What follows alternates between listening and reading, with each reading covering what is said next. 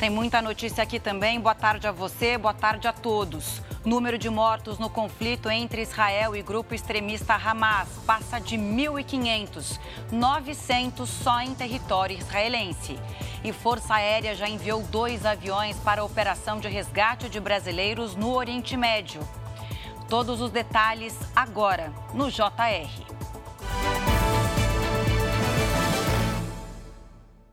Oferecimento Consórcio Bradesco. Conquiste sua casa nova sem juros e sem entrada. 1.587 pessoas morreram em três dias de conflito entre Israel e o grupo extremista Hamas. Os ataques aéreos israelenses se concentraram na faixa de Gaza. Autoridades afirmaram que os alvos são centros estratégicos que pertencem ao Hamas. Em três horas, dezenas de aviões atacaram 130 locais. Entre as vítimas do lado palestino também há inocentes. No norte da faixa de Gaza, um campo de refugiados foi atingido. O ministro da Defesa de Israel ordenou o bloqueio de eletricidade, alimentos e combustível em Gaza. A intenção é um cerco total. Os serviços de telefone e internet também foram cortados depois que bombas atingiram a Companhia Palestina de Telecomunicações. O país ainda planeja uma ofensiva por terra nos próximos dias. E o bombardeio é uma resposta ao ataque surpresa do Hamas contra Israel, que começou no sábado. Hoje, o grupo extremista disse que disparou mais de 120 foguetes contra duas cidades no sul de Israel. Para evitar novos bombardeios, o Hamas anunciou nesta segunda-feira que vai executar um refém para cada ataque em Gaza. O exército israelense convocou mais de 300 mil soldados da reserva.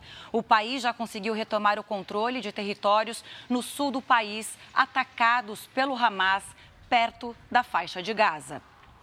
Agora vamos atualizar a situação dos brasileiros lá no Oriente Médio. A FAB já enviou dois aviões para resgatar cidadãos do Brasil por lá.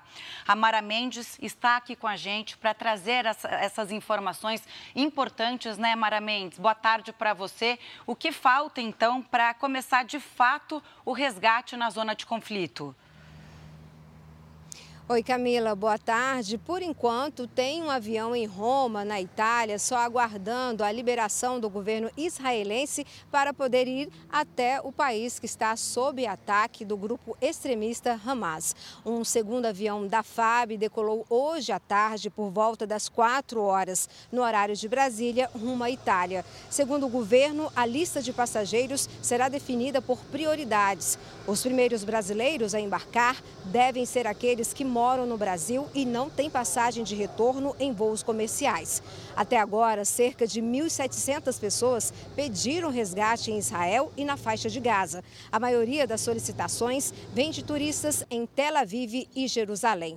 Não há registros de brasileiros mortos, mas três continuam desaparecidos. Camila. Nós acompanhamos atentamente essa situação dos brasileiros. Muito obrigada, Amara Mendes. É isso, eu volto daqui a pouco com novas informações. É com você, Bate.